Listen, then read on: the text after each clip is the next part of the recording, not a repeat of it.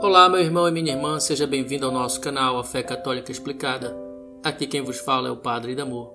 Estamos juntos mais uma vez nesta terça-feira, 24 de maio, sexta semana da Páscoa. Meus irmãos, à medida que vamos nos aproximando da grande festa de Pentecostes, a liturgia vai nos preparando para tal evento com as leituras, abordando cada vez mais o tema sobre o Espírito Santo. Meus caros, é o Espírito Santo que guia os apóstolos a saírem mundo afora para levar o Evangelho. É o Espírito Santo que faz de Paulo um grande missionário e opera grandes feitos na sua vida, como o evento narrado na primeira leitura nos Atos dos Apóstolos, quando Paulo e Silas são libertos pelo poder do Espírito de Deus manifestado numa prisão. Vejam, a força do Espírito Santo é tão grande que nada mais consegue impedir que a palavra de Deus, que o Evangelho, cheguem aos mais distantes lugares do mundo. Nem as prisões, nem as correntes conseguem deter o desejo de Deus de levar a boa nova a tantos homens e mulheres sedentos desse mesmo Deus, sedentos de Jesus. Irmãos, no Evangelho, Jesus prepara seus discípulos para a sua volta junto ao Pai e afirma que isso se faz necessário. E Jesus os avisa que será melhor sua partida, porque é só através dela que o Espírito Santo virá como defensor de toda a igreja.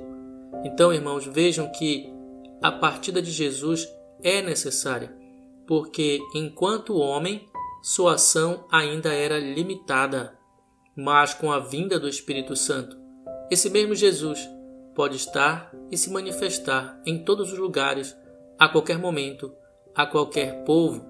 Jesus também fala de três formas básicas de revelação que serão manifestadas ao homem através da ação do Espírito Santo. Estas formas de revelação irão demonstrar ao mundo em que consistem o pecado, a justiça e o julgamento. Então, irmãos, para nós, hoje fica claro que é o Espírito Santo que revela o pecado do mundo e o pecado dos homens, pois sem isso fica impossível a graça da misericórdia e a salvação trazidas por Jesus. Ou seja, em outras palavras, sem a atuação do Espírito Santo em nós e na Igreja, ficaria quase impossível identificarmos o que é pecado ou não. Da mesma forma, é o Espírito Santo que revela que a justiça divina está consumada, pois a justiça divina consiste no cumprimento da missão de amor de Jesus, uma missão de total entrega pela salvação dos homens.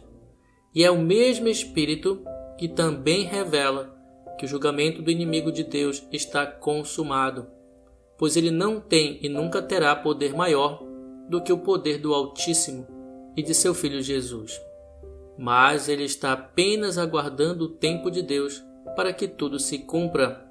Para nós, irmãos, isso significa que nenhum mal ou pecado é maior do que o amor de Deus. Lembre-se sempre disso. Nenhuma ganância ou egoísmo poderá derrotar o amor de Deus, esse mesmo amor que foi derramado em nossos corações pela ação do Espírito Santo. Eis porque não devemos temer nada se tivermos o Espírito Santo como nosso defensor. E de fato já o temos, já o recebemos em nosso batismo. Cabe a cada um de nós deixar que esse Espírito se manifeste plenamente em nós. E é esse mesmo Espírito que sempre nos revelará as ciladas do inimigo de Deus, nos afastará do pecado, nos defenderá de todo o mal e derramará o amor de Deus sobre cada um de nós.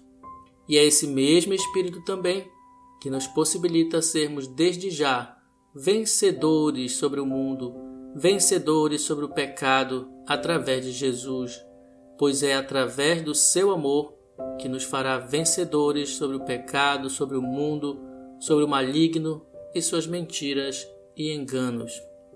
Guardemos hoje, então, irmãos, essas palavras no coração para que cada vez mais possamos acreditar e viver todas as graças que o Espírito de Deus quer manifestar em nós, quer derramar em nossa vida.